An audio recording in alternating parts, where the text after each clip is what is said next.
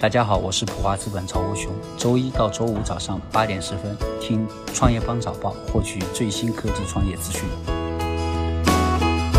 欢迎收听创业邦早报。创业是一种信仰，科技创业资讯尽在创业邦。今天是二零一九年五月二十六号，星期天。我们一起来关注今天的重要讯息。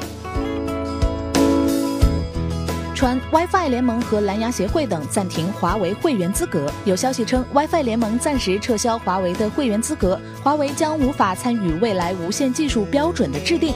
负责批准和认证所有蓝牙设备的 Bluetooth SIG 也可能会暂停华为蓝牙技术的授权。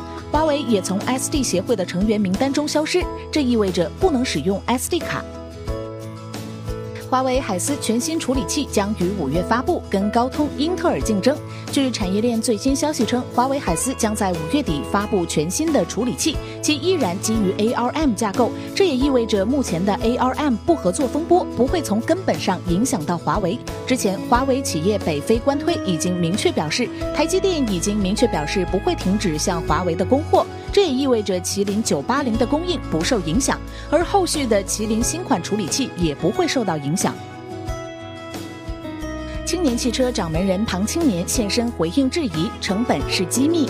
五月二十五号，青年汽车掌门人庞青年在南阳洛特斯现身，回应之前的质疑称，里面的反应物我要回收再利用，用户你就付车费，你管我成本高低，亏我也亏不起，我也不可能亏，成本这事情不能告诉你，我们是机密，人家成本很高做不了，我的成本很低做得了，这是我们公司的技术。另据悉，针对网上流传的南阳市政府出资四十亿元支持企业，南阳市发展和改革委主任乔长恩表示，并不存在。百度回复复旦女生献歌李彦宏，过去的事就让它过去吧。百度公关部负责人对复旦女生献歌李彦宏事件作出回复：二零一五年复旦和百度的一场普通的校园活动，今天被翻出来传成了热门。过去的事就让它过去吧。这位当年唱歌的复旦学生，今天或许是刚刚走出校门的年轻人，不要让他面对这种舆论压力。谢谢。跟谁学更新招股书，市值或达三十亿美元，高融资本曾领投。五月二十五号凌晨，跟谁学更新其赴美上市招股书，并公布定价区间。根据招股书显示，跟谁学计划发行一千九百八十万股美国存托股票，发行价区间定为每股九点五到十一点五美元，高端定价绿写后市值将达到约三十亿美金。跟谁学是第一家只有 A 轮融资就赴纽交所上市的互联网教育公司。二零一五年，跟谁学获得由高融资本领投的五千万美元 A 轮融资。Facebook 计划发行数字货币，明年一季度上线。据 BBC 报道，Facebook 计划在2020年第一季度前，在十几个国家建立数字支付系统。这家社交媒体巨头希望在今年年底之前开始测试其加密货币，该货币已被内部称为“全球币”。SpaceX 完成两轮总计十点二二亿美元融资。